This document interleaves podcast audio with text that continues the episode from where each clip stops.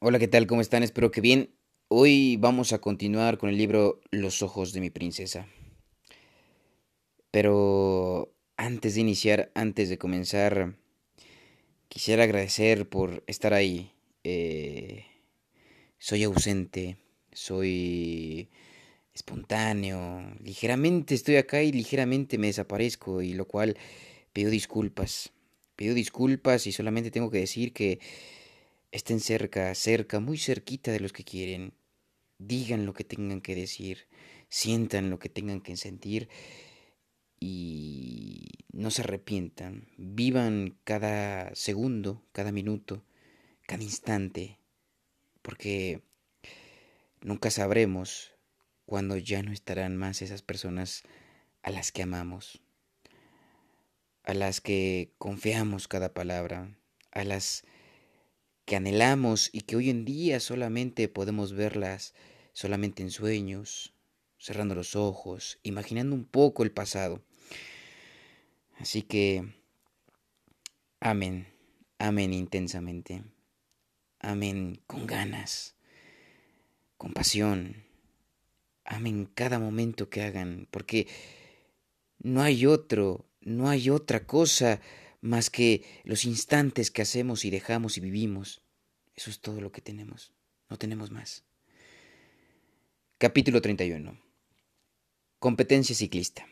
Domingo 27 de marzo de 1983. Esta semana ha estado llena de sacudidas y emociones. El lunes, papá tuvo que darles el primero de tres pagos a los extorsionadores. Nos quedamos sin dinero, casi en quiebra, solo con nuestro potencial de trabajo. Los sujetos le devolvieron el documento original con mi firma y le dijeron que dentro de un mes regresarían para efectuar el segundo cobro. Hoy culminaron las eliminatorias ciclistas para representar al país en los Juegos Olímpicos Universitarios.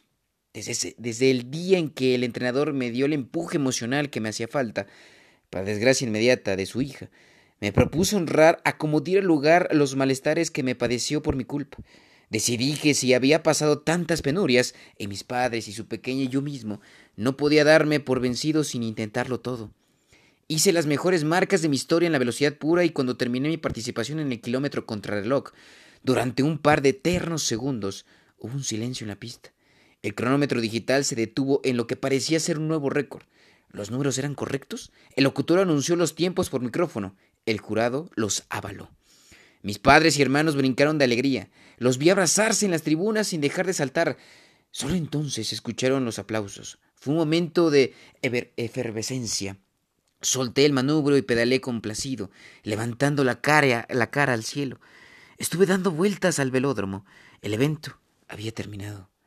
Cuando bajé de la bicicleta me topé con, la, con el contrincante a quien quité el puesto. Estaba furioso, lloraba de rabia, no quiso darme la mano. Pensé que el juego deportivo es un pequeño fragmento de la vida misma. Para merecer lo que le deseamos es necesario planear, prepararse, esforzar, practicar en privado, incluso yendo en contra de las opiniones ajenas que nos dicen una y otra vez pierdes el tiempo, deja de soñar, jamás lo conseguirás, eso no es para ti. Y cuando al fin lo logramos, al fin logramos la meta, los negativos terminan felicitándonos con un siempre supe que lo lograrías y los perdedores desplazados nos dan la espalda con resentimiento. En el césped, al centro del óvalo, Julio, el entrenador, mandó poner mesas y sillas, invitó a periodistas, dio un mensaje de felicitación a los atletas ganadores y organizó una comida de festejo. Estábamos terminando de comer cuando llegó la esposa de Julio con su pequeña, ambas acompañadas de un hombre joven vestido con cuello clerical. Hola, José Carlos, te presento al padre Antonio, es amigo de la familia. Lo saludé de mano, pero de inmediato me puse en cunclillas para hablar con la pequeña. No la había visto desde el día que la atropellé. Me miró recelosa. Le dije que me alegraba verla bien. Traté de explicarle cómo ocurrió el accidente, decirle que nunca fue mi intención lastimarla. Pero mi discurso no la convenció. Se refugió detrás de las faldas de su madre. Fui hasta una mesa sola y me senté en la silla dándole la espalda a la celebración. Minutos después sentí la presencia de alguien a mi lado. Volteé. Era el joven sacerdote que había visto la escena con la hija de Julio. ¿Puedo sentarme? Sí, claro. Gracias, padre. ¿Qué tienes? ¿Por qué, ¿Por qué estás triste? Me siento enojado con Dios. ¿Por qué dices eso? por las casualidades inexplicables. Yo atropellé a la hija de mi entrenador, en una increíble coincidencia de tiempos y espacios. Si ella. si ella hubiese entrado a la pista un segundo antes o después, o su trayectoria hubiera sido un metro más a la izquierda o a la derecha, nada hubiera pasado. ¿Y crees que Dios tiene la culpa? Él podía haberlo evitado, ¿o no? Permaneció en silencio. ¿Lo ve? Respaldado por la razón, me atreví a decir más. Hay una chica a la que yo quiero mucho. Se llama Lorena. Hace años ella se sintió traicionada. Yo la confundí con otra persona y acabamos alejándonos para siempre. Fueron muchas coincidencias. Dios nos negó la oportunidad de hacer crecer nuestra relación. Ahora volvimos a encontrarnos, pero es demasiado tarde. El sacerdote me miró con ojos bondadosos. Sonrió, pero no se sorprendió. Parecía acostumbrado a que la gente le disparara intimidades a quemarropa. ¿Puedo decirte lo que pienso? Hágalo, por favor.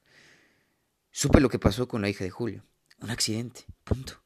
Según las escrituras, Dios no propicia el sufrimiento porque Él es fuerte de amor y beneficios. Somos nosotros mismos quienes generamos desgracias. Por otro lado, tiene razón al pensar que el Todopoderoso es capaz de protegernos. Lo hace constantemente. Y a veces permite que enfrentemos adversidades o vivamos con espinas en la piel. Pero lo hace por un propósito, para que cambiemos nuestras intenciones. La frase del ¿para qué? sonó demasiado rotunda. Explíqueme eso último, supliqué. Tú estuviste a punto de ser eliminado del equipo nacional me lo platicó Julio. Sufriste una derrota, supiste lo que es perder, llorar y enfurecerte porque las cosas salían mal. No tenías un problema de capacidad física, sino de intenciones. Querías ganar un puesto sin la intención de pagar el precio, entrenando mal y poco. ¿La adversidad te corrigió? ¿Y de qué forma quería Dios que yo corrigiera mis intenciones cuando atropellé a la hija de mi entrenador? No sé, tú dime. ¿No eres ahora más consciente del daño que puedes causar? ¿No tienes ahora la intención de cuidar más tus movimientos y actos? Puede ser. Vayamos más a fondo. Se levantó y llamó con la mano al entrenador. Julio, ven. Munguía llegó, sonriente, con un vaso de refresco en la mano. Siéntate un minuto, por favor. Dile a José Carlos cómo ven la vida tú y tu esposa después del accidente de tu hija. ¿Hubo algunas intenciones que corrigieron? Por supuesto. No tuvo que pensar la respuesta. Yo era un papá muy distante. Ahora le dedico mucho mayor tiempo y amor a mi pequeña. Mi esposa se ha hecho más espiritual. Por eso está usted aquí, padre. Ella considera que se nos dio otra oportunidad para ser mejores personas. La niña se ha hecho consciente de su vulnerabilidad y ha aprendido a cuidarse más. ¿Lo ves? acotó el sacerdote. Todos siguen siendo igual de virtuosos, pero sus intenciones han cambiado. Así que una persona virtuosa, con intenciones equivocadas, ¿todo le sale mal? Sí. La virtud es aquello para lo que fuimos hechos. Una navaja, por ejemplo, fue hecha para cortar. Exacto. Es virtuosa si tiene filo y corta bien. Ah, claro, todas las cosas tienen virtudes, pero solo las personas tenemos intenciones. A la navaja virtuosa hay que asumarle las intenciones de la persona que la tome en sus manos. Con esa fuerza motriz, la navaja virtuosa se puede volver un arma letal o un gran instrumento de trabajo. Dios nos dio las virtudes, pero nosotros debemos activarlas correctamente con buenas intenciones. A veces necesitamos cierto grado de dolor para eso. Sin embargo, objeté, hablándole con voz tímida a mi entrenador, tu hija sigue furiosa conmigo. Julio entendió que esa charla se debía a la pesadísima carga que todavía llevaba sobre mis hombros. Espera. Se levantó. Ahora vengo. Durante unos minutos el sacerdote y yo quedamos en silencio. Después, él retomó el tema. Respecto a la joven de la que estás enamorado, tal vez el tiempo que pasaste separado de ella te ha servido para corregir una intención equivocada. ¿Cuál? La de esconderte. ¿Cómo? Quizá fuiste pasivo. Te conformaste con perderla. Si acabas de reencontrarla, corrige tus intenciones. Deja de esperar que las cosas sucedan solas. Conquístala. El hombre verdadero sabe luchar por la mujer que quiere. No hay razón para quedarse a medias en el camino. Una mujer le gusta ser mirada de frente, con respeto, pero con decisión. Le gusta darse cuenta que el hombre la valora y está dispuesta a cautivarla con detalles. Tal vez debes aprender la misma lección que aprendiste en el deporte. Las intenciones de perseverancia generan éxito. Pero ella me dijo que tiene novio. ¿Está casada? No. Entonces, no hay nada definido. Hace unos meses tú no eras seleccionado deportivo. Ahora le quitaste el puesto a otro competidor. Observé al sacerdote con la boca abierta. Podía haber pensado que me daría cualquier consejo, menos ese. Qué sujeto más extraordinario. Alguien tocó mi hombro con timidez. Volteé. Era la hija de mi entrenador. Traía una flor que cortó de la jardinera del velódromo. Es para ti, me dijo. Me incorporé y la abracé muy fuerte. Perdóname. Te juro que no llores. Me consoló. Ya sé que la culpa no fue tuya. Capítulo 32. Becado. Llegó a las oficinas de Lorena y se mantuvo parado en la puerta, sin atreverse a tocar. En el garage estaba recién lavado y con un brillo impecable su Corvette convertible. Esa mañana había escrito varios párrafos a la primera hoja suelta que encontró. Los releyó para darse valor. Lorena, sé que no podré impresionarte con regalos materiales, ni con viajes, ni con autos, porque tú tienes más cosas, más mundo y más coches. Pero pienso impresionarte tratándote como una reina, cuidándote, protegiéndote, respetándote, amándote. Lo que yo quiero darte vale más que el dinero. Tú eres muy bonita, yo no, pero puedo conquistarte porque la belleza del alma prevalece sobre la física. Tú eres alta, yo no, pero puedo conquistarte porque soy más grande a través de mi carácter y caballerosidad. Ha habido muchos famosos más o menos de mi estatura. Bonaparte, Simón Bolívar, Dustin Hoffman, Al Pacino, Chespirito, Michael J. Fox, Mahatma Gandhi. Tú eres rica, tu padre es millonario, yo no. Pero puedo conquistarte porque la riqueza del ser humano no está en sus cuentas bancarias, sino en sus virtudes e intenciones. Tú hablas inglés, yo no. Pero puedo conquistarte porque todos tenemos diferentes habilidades. Yo hago cosas que tú no. Y las cosas que haces, si son importantes para ti, las puedo aprender. Repasó varias veces la hoja para convencerse, convencerse, convencerse de su veracidad. Después tocó el timbre de la, de la casa. Una voz femenina le contestó por el intercomunicador. ¿Sí? Busco al señor de Yementeri. ¿Quién eres? Un amigo de su hija. Le abrió la puerta. Con el chasquido de la contrachapa eléctrica, llegó hasta el recibidor donde se encontraba una mujer de cintura prominente. Buenas tardes. Mostró el folleto a color. Tengo dudas sobre el evento.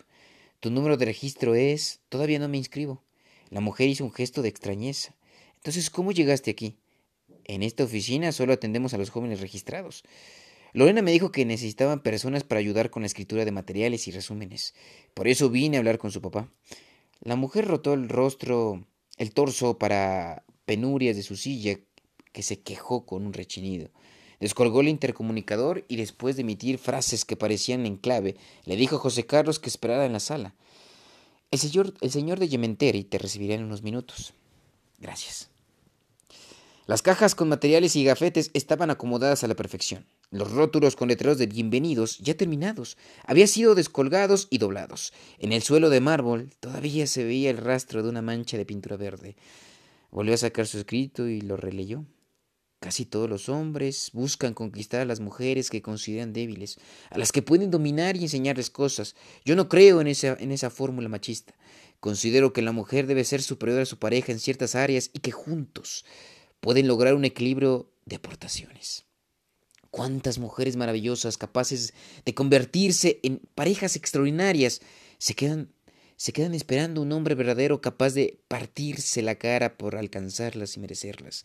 Cuántos hombres, por otro lado, jactanciosos de su masculinidad, se desaniman ante cualquier obstáculo o ante el primer rechazo de la mujer amada, y en un acto de cobarde egolatría o pereza disfrazada de dignidad, se dan la vuelta para huir como perros castrados. Yo no voy a huir, yo voy a luchar, porque quiero una mujer brillante para mí, y las intenciones de perseverancia generan éxito. Un hombre alto, de ojos claros y cabello canoso, lo invitó a pasar a la oficina principal. Lo saludó de mano. ¿En qué puedo, en qué puedo servirte? Me llamo José Carlos. Soy muy amigo de Lorena. Deseo participar en el equipo organizador del Congreso. Sé redactar aunque podría ayudar en cualquier otra cosa que hiciera falta. A ver, háblame claro, háblame claro. ¿Deseas pagar tu inscripción con trabajo? Sí.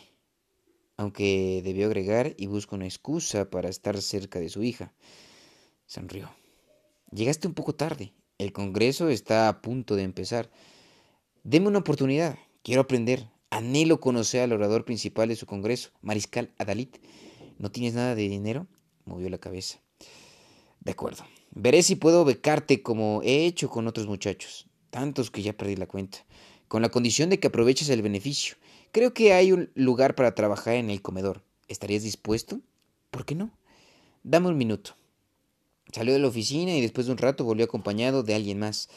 La sangre se le heló cuando escuchó la voz. Hola, José Carlos. Hola, Lorena. Pensé que no vendrías. El hombre adivinó que la turbación de ambos obedecía a algo más que una amistad. Aquí estoy. Mi papá me explicó tus deseos de trabajar a cambio de una beca. Sí. Ven, pasa a mi privado para que charlemos sobre eso. Esta vez, Lorena se sentó en el sillón ejecutivo y dejó que él usara una de las sillas para visitas. Las esferas metálicas con campanitas interiores estaban frente a él. No se atrevió a tomarlas. Al lado, sobre el escritorio, había un vaso rotulado con letras en francés. ¿Dónde compraste ese café? No es un café, es un té de finas hierbas. Lo venden en una tienda exclusiva. Me encanta. Ah, ¿qué haces aquí en realidad? Él se encogió de hombros. Quiso comentar, te dije que iba a luchar por ti. Quiero participar en el Congreso. Mi papá me dijo que, que puedes trabajar en la cocina. No sé si sepas lo que implica limpiar las mesas y recoger platos después de la comida. Queda una vacante para eso. Solo trabajarías dos horas cada día. El resto del tiempo podrías escuchar las conferencias. Recordó lo que escribió antes de acudir a ese lugar. ¿Cuántos hombres se desaniman ante el primer obstáculo o antes, ante el primer rechazo de la mujer amada, y en un acto de cobarde golatría o pereza disfrazada de dignidad, se dan la vuelta para huir. Solo quería convivir con ella, para enriquecer su historia juntos, pero quizá una convivencia en la que ella sería jefa y el mozo resultaría contraproducente. Siguió pensando. Después de la extorsión del cacarizo, el escenario económico de su familia era precario, de emergencia. No podía pedirle dinero a su padre para la inscripción al Congreso. Gracias por estar aquí, José Carlos. Ella lo miró con una dulzura ensombrecida, pero por pensamientos contradictorios. Lorena se animó a decir. Yo coordino maestros y doy clases en una escuela comercial que es el negocio de mi familia. Estudio ingeniería administrativa. No necesito escuchar conferencias de liderazgo. Entonces, ¿a qué viniste? Quería... Se dio cuenta que estaba hablando muy bajo, pero no levantó la voz. Formar parte de tu mundo. ¿Para qué? Había en su gesto una escuela de profunda soledad. Sé que tienes novio, pero repitió las palabras del clérigo. Hasta hace unos meses yo no era seleccionado nacional en ciclismo. Ahora lo soy. Le quité el puesto a otro competidor. Alguien entró despacho sin tocar. ¿Ya se pusieron de acuerdo? Era el papá de Lorena. ¿En qué nos va a ayudar nuestro amigo? Este... Eh, ella titubeó. Él se adelantó. Limpiaré mesas y recogeré platos después de las comidas. La chica lo miró con incredulidad. Él le devolvió la mirada diciéndole con los ojos, haré lo que sea por ti. 33. Capítulo 33. Vergüenza. José Carlos se miró en el reflejo de un cristal, vestido con una bata de afanador. Se sentía poco entusiasta, no por la carga de trabajo que le esperaba, sino por la ubicación jerárquica en la que había sido colocada. Llevaba consigo utensilios de limpieza básicos, escoba, cubo de agua, trapo húmedo y una charola de alambrón para recolectar platos sucios recibió la señal por parte del encargado de coordinador los servicios alimentarios. Los otros cuatro becarios, becados salieron a escena. Había más de 100 tablones y solo cinco personas encargadas del aseo. A él le, corresponde, le correspondía la quinta parte del comedor, unas 20 mesas, pero no quería limpiarlas hasta que los jóvenes congresistas hubieran regresado al salón de plenarias. Había demasiados muchachos ostentosos, más o menos de su edad, cientos de chicas bellas, entre ellas Lorena. No quería que lo conocieran y clasificaran como mozo, aunque ahí lo era. Desde la suntuosa inauguración del Congreso fue sentado en el sitio para trabajadores. Al costado trasero del estrado, él y otros 30 o 40 jóvenes a quienes se les asignó esa zona iban vestidos con uniforme azul. Como estaban a la vista de la concurrencia, en una colocación similar a la de los coros en algunas iglesias, no quedó duda de que eran los plebeyos separados de la nobleza, o los leprosos exiliados del pueblo. o los negros de antaño, a quienes se les prohibía la convivencia con los, con los caucásicos. Vamos, le dijo el jefe, no lo pienses tanto. Debes limpiar las mesas. ¿Qué haces ahí? Al mirarse en el vidrio, agazapado, encorvado, se dio cuenta de que sentía vergüenza, y por primera vez en su vida la imagen que vio de sí mismo le pareció desagradable. Ya voy. Años atrás leyó un interesante estudio sobre la belleza humana. Recordarlo le ayudó a esforzarse por recuperar la erección de la espalda y esplendor del, del semblante. Mientras pasaba el trapo húmedo sobre la primera mesa asignada, recolectando las migajas y tallando las manchas de refresco, caviló murmurando en voz baja, muy baja. La vergüenza es sinónimo de fealdad. No recuerdo en qué libro de la Biblia lo dice, creo que en Isaías. Ahí aparece una lista de antónimos, algo así como que en vez de perfumes había mal olor, y en vez de trenzas, calvicie, y en vez de vestidos hermosos, harapos, y en vez de blanco, negro, y en vez de maldad, bondad. Al fin, de manera sorpresiva, casi increíble, dice en vez de belleza, vergüenza. Lo contrario de belleza no es fealdad, sino vergüenza. O lo que es lo mismo, la fealdad es una consecuencia de sentir vergüenza. Una persona parece fea solo cuando se avergüenza de su físico o de alguna parte de su cuerpo. Solo cuando se siente abochornada por su pasado, por su familia, por su trabajo, por sus actos se dirigió con mayor énfasis a él mismo, articulando palabras con, discreción. José Carlos, durante toda la mañana has sentido vergüenza.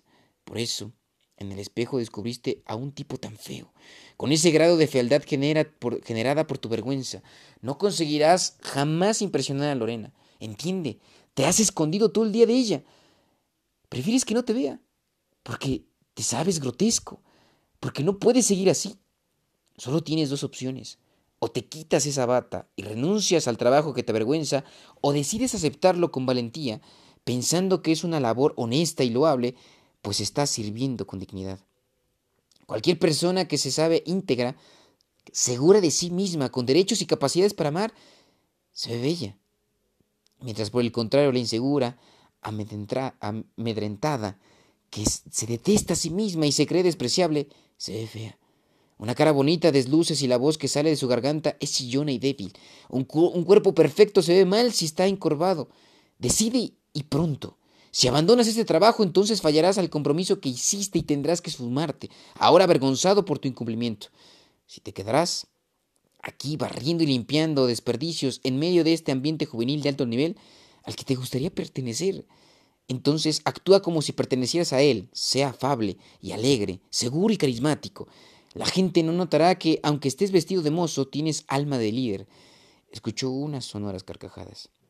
En la mesa contigua, varios jóvenes lo habían visto hablar a solas y se estaban mofando de él. ¿Tienes un amigo imaginario? le dijeron entre risotadas. ¿Hablas con los fantasmas?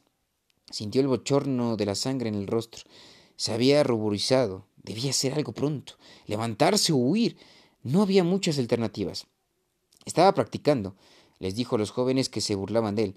Aquí hago varias funciones, ayudo y sirvo porque en el servicio se demuestra grandeza, pero también declamo en público. A ver, lo retaron. Declámanos algo. Capítulo 34. Historia común. Muchos de los congresistas después de comer seguían haciendo sobremesa. Había cientos de personas cerca y un murmullo pastoso rebotaba en las paredes de concreto generando eco. Si se atrevía a declamar ahí, tendría que hacerlo con voz potente y dicción clara. De otra manera acabaría haciendo el ridículo. Sopló, miró alrededor, quería recuperar su postura. Tomó una silla, se subió a ella y recitó todo pulmón a gloria de Salvador Díaz Mirón. Los versos fueron acallando poco a poco el rumor colectivo hasta que se hizo el silencio. Fue enfático al decir, como si hablaran por sí mismos, que jamás permitiría las críticas destructivas.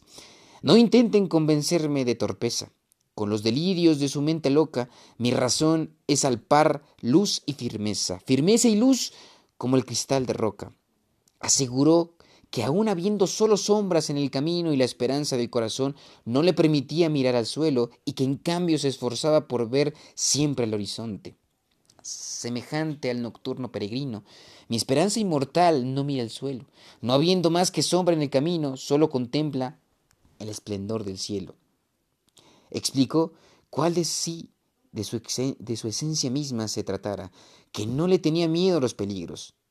Fiando en el instinto que me empuja, desprecio los peligros que señalan. El ave canta aunque la rama cruja como que sabe lo que son sus alas. Declaró que enfrentaría cualquier desafío y emprendería cualquier lucha sabiendo que saldría ileso. Enfrento con valor los nuevos retos. Quiero emprender la lucha aunque me abrume. La flor en que me posa los insectos es rica de matiz y de perfume. Los claros timbres de que estoy úfano han de salir de las calumnias ilesos. Hay plumajes que cruzan el pantano y no se manchan. Mi plumaje es de esos. Por último, afirmó que se enfrentaría a la adversidad, sabiendo que quizá podría perder alguna batalla, algunas batallas, pero no perdería la guerra. Erguido bajo el golpe en la porfia, me siento superior a la victoria. Tengo fe en mí. La adversidad podría quitarme el triunfo, pero no la gloria. Cuando terminó de declamar, algunos jóvenes le dieron un aplauso espontáneo. Bajó de la silla. Lorena se había abierto paso y estaba frente a él. José Carlos. Los murmullos volvieron a la sala. Hace años que no escuchaba un poema declamado de esa forma. Era nuestra especialidad. ¿Te acuerdas? ¿Cómo olvidarlo? Lo miró largamente. Fue una bella etapa. De pronto ambos entendieron que el vínculo más fuerte entre las personas se da a través de las historias, de la historia en común. Dos seres humanos tienen lazos de unión verdaderos y a veces irrompibles cuando solo ellos son capaces de recordar detalles de momentos que vivieron juntos en el pasado. Momentos en los que hubo bromas, risas, angustias o pesares. El basamento del amor se llama historias común. Si dos individuos tienen esa historia, pueden reconciliarse más fácilmente. Si no la tienen y desean amarse, necesitan crearla. Ya terminó el descanso, informó ella. Están a punto de comenzar las conferencias vespertinas. Se presentará Mariscal Darid. Tienes que escucharlo. Acompáñame. No puedo. Debo acabar de limpiar las mesas. Me faltan como veinte. Deja ese trapo y quítate la bata. Voy a hablar con la encargada de alimentos. Ya no quiero que trabajes. Siéntate junto a mí. Necesito tu compañía. Además, daré palabras, unas palabras en el cierre del Congreso y quiero que me asesores para elaborar el discurso. Claro que sí. Gracias, Gracias, Shesid. Quiso obedecer de inmediato despojarse del atuendo y entregar los bartulos, pero vio que sus otros tres compañeros encargados de limpieza estaban abrumados. Lo reconsideró. Hay mucha basura en este lugar, dijo. Nos comprometimos a entregarlo limpio. Su vergüenza se había trocado por sano orgullo. Voy a terminar lo que se me asignó y te alcanzo. ¿Me reservas una silla a tu lado? Claro. Ella parecía impresionada. Aprecio tu compromiso. Siempre. Te veo al rato.